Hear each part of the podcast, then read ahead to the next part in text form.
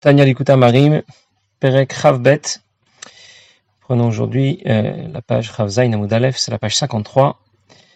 Le Perek Chavbet suit directement le développement qu'a fait l'Admorzaken dans le Perek Chavalef évidemment, mais c'est les idées se suivent directement.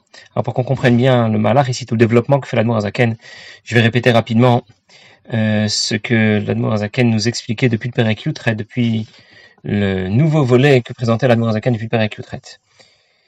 Chaque juif a en lui, dans son cœur, une ava est un amour profond caché pour Akadosh Baruch caché au fond de son cœur. Et c'est ce qui l'amène, c'est ce qui le dispose à être prêt à donner sa vie plutôt que de se séparer d'Akadosh Baruch Et pour nous expliquer pourquoi euh, comment fonctionnait plutôt notre neshama, nous avons donné l'exemple d'une flamme qui ne souhaite que se rapprocher de sa source, même si elle va perdre sa propre existence. Et de la même façon, un juif porte en lui la disposition d'être prêt naturellement, ça veut dire au-delà de la logique et de la raison, une volonté profonde d'être attaché à Kadosh Baruch de rejoindre Kadosh Baruch alors c'est vrai que dans les situations d'urgence, les situations extrêmes, cette volonté profonde apparaît, mais nous voulons l'exploiter au quotidien pour marchava, dibour, assez en pensée, en parole, en action. Chaque fois que l'on va devoir accomplir une mitzvah, on voudrait exploiter cette disposition que nous avons à être prêts à pratiquer Torah et mitzvot au-delà de tout. Et pour cela, il va falloir comprendre, il va falloir euh, prendre conscience que chaque Avera nous détache d'Akadosh Baruch comme si nous avions fait Avodazara, comme si on l'avait renié, et que chaque mitzvah nous attache à Akadosh Baruch comme si on l'avait accepté. Les deux mitzvot Anochi et Yelecha comportent en elles l'ensemble des mitzvot assez et les mitzvot lota assez, les mitzvot positives et les mitzvot négatives. Et bien sûr, il faut l'expliquer, il ne faut pas seulement le déclarer. Alors pour cela, Zaken a commencé euh, un long développement pour nous faire comprendre que chaque détail dans la pratique de Torah et Mitzvot va atteindre la base de notre service de Dieu, va atteindre les fondements de notre service de Dieu. Alors, euh, il fallait nous expliquer le concept dont on a beaucoup parlé dans le période précédent de Kula Kamek Lo que la création tout entière s'efface devant Akadosh Baruch Hu. Pour cela, on a rapporté l'exemple de la parole. Et nous avons expliqué, grâce à cet exemple, de la même manière que la parole est, absolument insignifiante devant euh, la faculté de parler, la faculté de penser, ou l'homme lui-même, et eh bien de la même façon, le monde est complètement insignifiant devant un Kadesh Baruch et dans ce cas, accorder de l'importance à quoi que ce soit d'autre, mais d'acoute, très finement au moins, ça voudra dire faire Avodazara. Alors nous verrons davantage dans le détail dans le Père Rav Gimel, pourquoi chaque mitzvah nous attache à Kadosh Baruch comme la mitzvah de Anochi Hashem Elokecha, je suis Hashem ton Dieu, et dans le Père Rav Dalet, comment Kol Avera, chaque, chaque Avera nous détache d'Akadosh Baruch comme si on l'avait renié, comme si on avait fait Avodazara. D'autres mots, la question n'est pas est-ce que je dois pratiquer cette mitzvah ou ne pas la pratiquer, respecter cette mitzvah négative ou ne pas la respecter. La question est à chaque fois de savoir, en toutes circonstances, est-ce que je veux être attaché à Kadosh Baruch ou le renier et me détacher de lui? Et lorsque l'on aura conscience que chaque mitzvah ou chaque avera a des conséquences aussi graves et aussi majeures que celle-là, alors ce sera pour nous beaucoup plus facile de les respecter, de les accomplir en pensée, en parole et en action. Voilà dans quelle direction nous allons. Bien sûr, il ne restera plus ensuite qu'à exploiter la disposition naturelle, ça veut dire au-delà de la logique et de la raison, la disposition profonde d'être prêt à tout donner, même notre vie, plutôt que de se, détacher de la Kadosh Baruch et pour pouvoir être proche de lui, se rapprocher de lui. Alors dans le Perek euh, euh, Gimel, pardon, dans le Perek Rafalef, nous avons donné l'exemple de la parole, mais nous avons précisé que la parole de Dieu est différente de la nôtre. En même temps, la parole permet de révéler nos pensées, mais elle se détache de nous. Alors nous avons dit, effectivement, la parole et le monde est insignifiant devant un Baruch mais du coup, une fois qu'on l'a prononcé, la parole est bien là. Et donc le monde a bien son existence. Et nous avons dit non. Parce que Dieu euh, ne s'est pas complètement séparé de la création. Euh, lorsque l'on prend l'exemple de la parole, c'est seulement par rapport à l'avantage de la parole, le gilouï, le fait qu'il révèle son intervention dans la création, mais en termes de piroud, ça veut dire, lorsqu'on nous disions de notre parole qu'elle était séparée de nous, eh bien, on ne disait pas la même chose d'Akadosh Baruch Akadosh Baruch est présent même dans ce monde. Voilà quelle était la première approche que nous avons eue de le Perek Rafalef. Dans le Perek Rafbet, nous allons avoir l'approche opposée. On remet tout, on remet tout à l'envers. Et nous allons dire que même dans la parole d'Akadosh Baruch on peut comprendre qu'il y a aussi la composante piroud, le fait qu'elle se détache. Ah, pourtant, nous venons de dire que c'était tout simplement pas possible, sinon la création ne s'efface pas devant Akadosh Baruch. Et la Zaken va nous expliquer, on va le lire tout de suite dans les mots, en quoi cette composante se manifeste, dans le fait qu'à notre niveau, eh bien nous aurons l'impression qu'Akadosh Baruch est absent, que nous existons indépendamment de lui. Et c'est ce que Admorazakan va nous expliquer au début du Pérec Ravbet. En même temps, ça fait partie de son programme. Ça veut dire que Dieu a introduit dans son programme de créer le monde par la parole, une parole qui porte, d'un certain point de vue, seulement l'avantage de notre parole et pas son inconvénient, le guilouis sans le piroud, ce que nous avons vu dans le Père Rafalef. Mais d'un autre point de vue, cette même parole de Dieu porte à la fois le guilouis et le, le pardon, avec, le piroud. Ah, où se voit le piroud, le fait que la parole de Dieu se détache de lui, pas à son niveau, à notre niveau. Pour ça que nous avons l'impression d'exister indépendamment d'Akadash Baruch Alors je vais juste faire une petite euh, introduction, euh, euh, développer euh, quelques considérations. C'est peut-être un peu philosophique et technique, mais c'est important de le, dire pour qu'on puisse bien comprendre ce que l'Admorazaken va nous dire au début du Pérec. Euh, il y a parfois des définitions que la Torah nous donne au sujet d'Akadosh Baruch Lorsque la Torah va parler de la main de Dieu, Vayar Israël et Yad Agdolah, les Israël ont vu la main de Dieu agir en Égypte. Parfois on parle des yeux de Dieu, on parle du doigt de Dieu, ce genre de choses. Et puis d'un autre côté, euh, nous savons que Dieu est insaisissable, qu'il est complètement au-delà de, des notions de doigt ou, de, ou des yeux ou de main ou de quoi que ce soit. C'est qu'il y a en vérité deux approches. Il y a celle du Père Krafalef, celle du Père Krafbet. Je vous donne un exemple. Lorsque l'on parle de quelque chose qui est doux et agréable, ça peut se décliner de différentes façons. On pense tout de suite, c'est doux et agréable, bah, c'est un bonbon, c'est quelque chose qui est doux au goût. Mais on peut le décliner d'une autre façon. On peut parler d'une musique douce. Ou bien on peut parler même d'une sugia, d'un passage de la Gemara qui est agréable, qui est doux.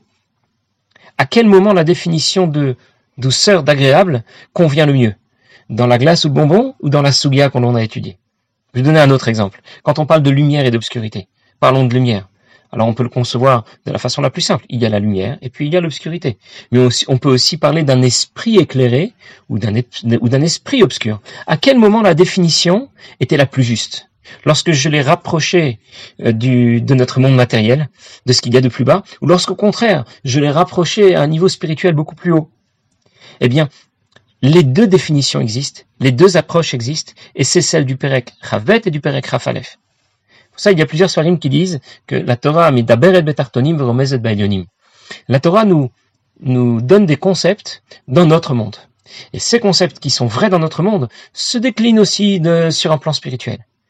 Et puis il y a d'autres svarim, comme le Sheluch Hatabrit Akadosh, qui présentent les choses à l'envers. La Torah Medaberet Belyonim, les concepts existent d'abord et avant tout sur le plan spirituel, et ensuite ils se déclinent Romezet Batartonim dans notre monde matériel. Et donc nous allons appliquer cette idée au concept de parole que nous avons utilisé pour comprendre l'intervention de Dieu dans la création. Il y avait une première approche dans le Parek Rafalef, où la conception du dibour, de la parole de Dieu était une conception uniquement spirituelle. C'est un gilouï sans piroud, qui est différent de notre parole. Alors nous avons expliqué Tout s'efface devant Akadosh Baruch comme une parole qui ne vaut rien devant l'essence de celui qui a parlé.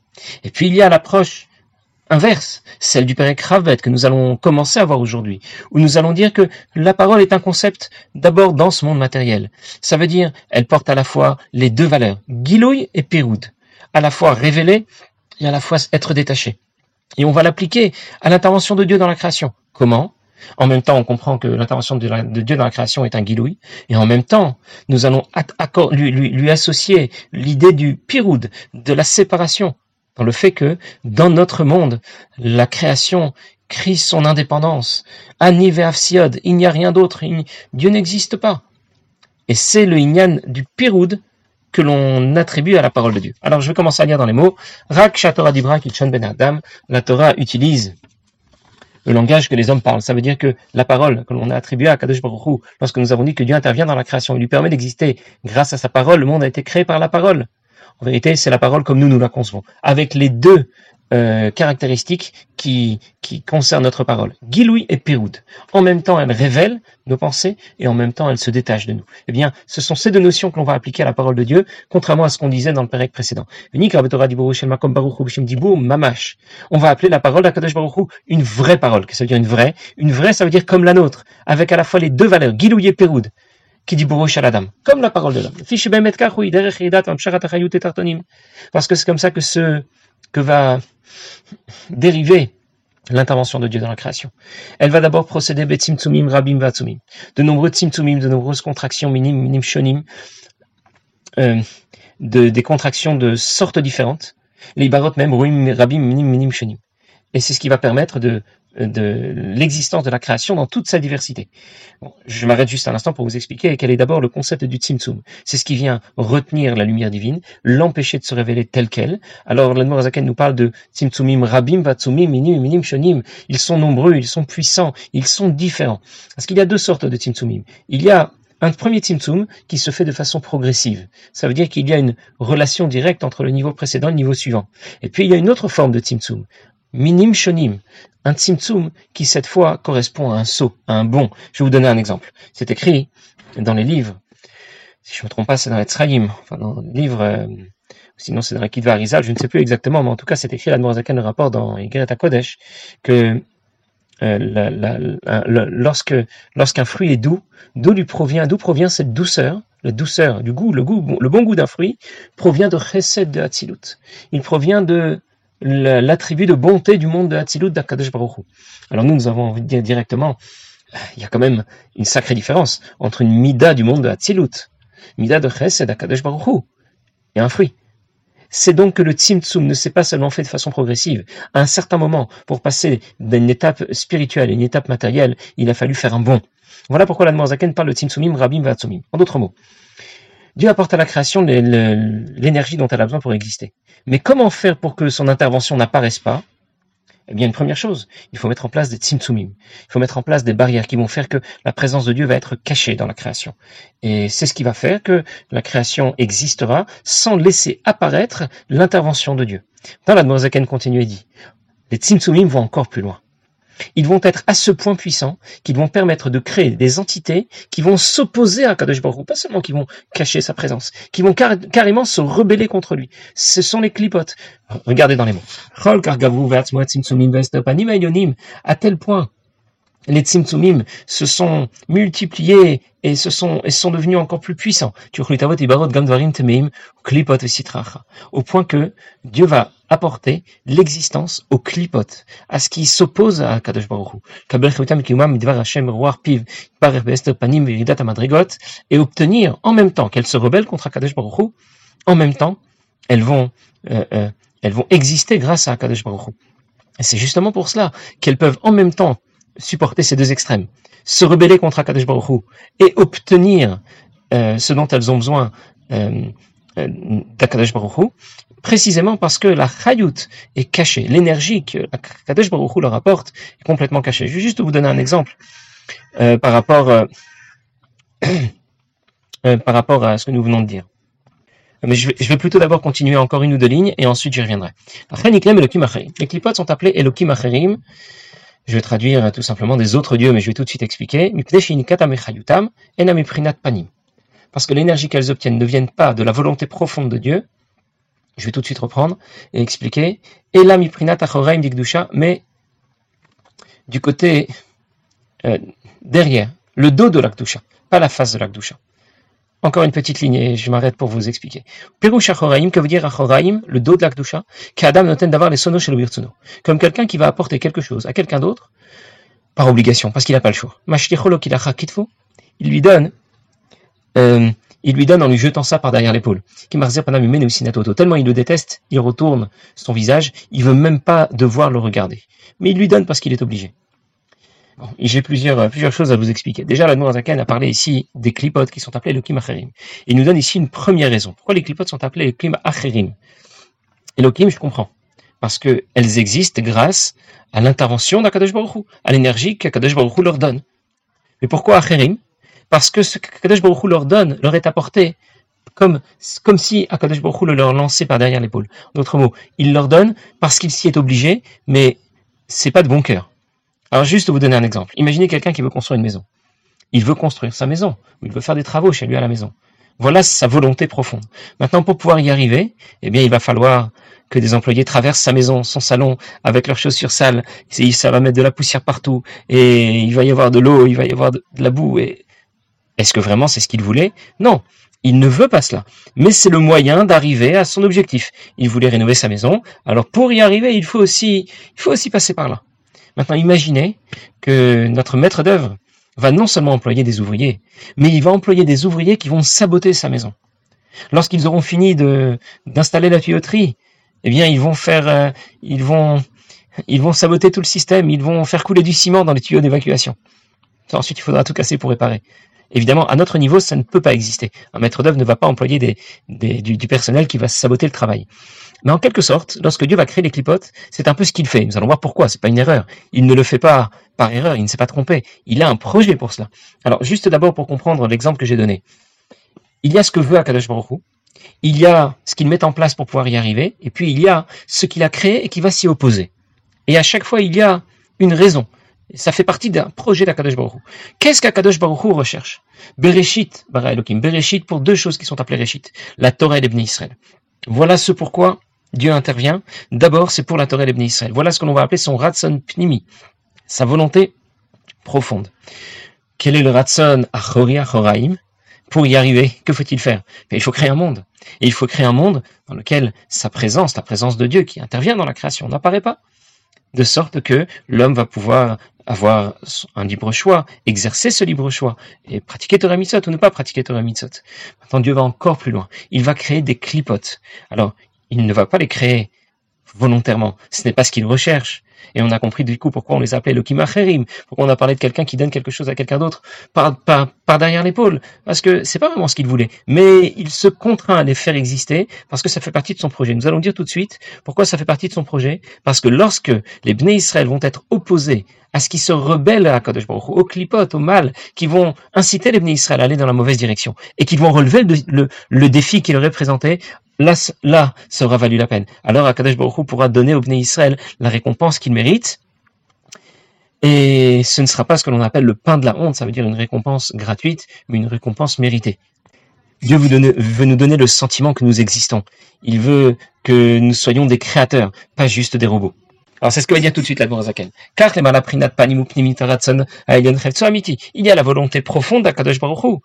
Hashem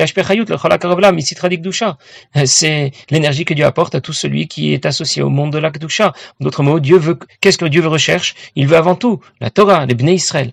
Pour cela, il y a euh, nécessité de créer un monde.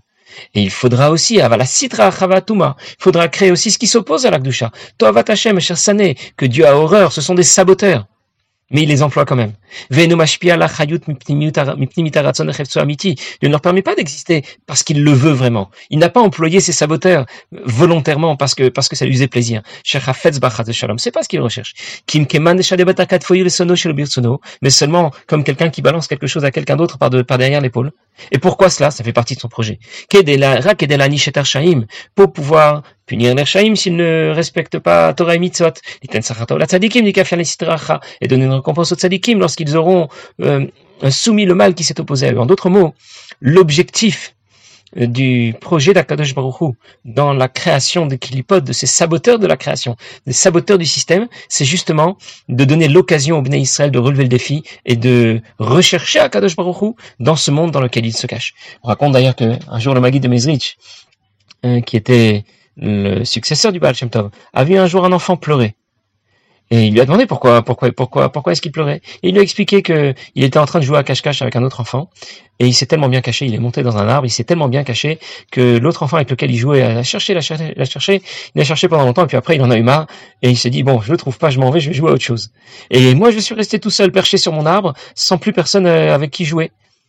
Alors le Magui de Mezrich a dit que Akadosh Baruch se plaint de nous de la même manière. Lui aussi, il joue à cache-cache avec nous. Et il demande seulement qu'on le recherche. Mais quoi? Nous, on a arrêté de le rechercher. Alors voilà, on va faire en sorte de continuer à le rechercher. Et bien sûr, la Zaken va nous aider à trouver Akadosh Baruch dans ce monde. Ok, passez une bonne journée.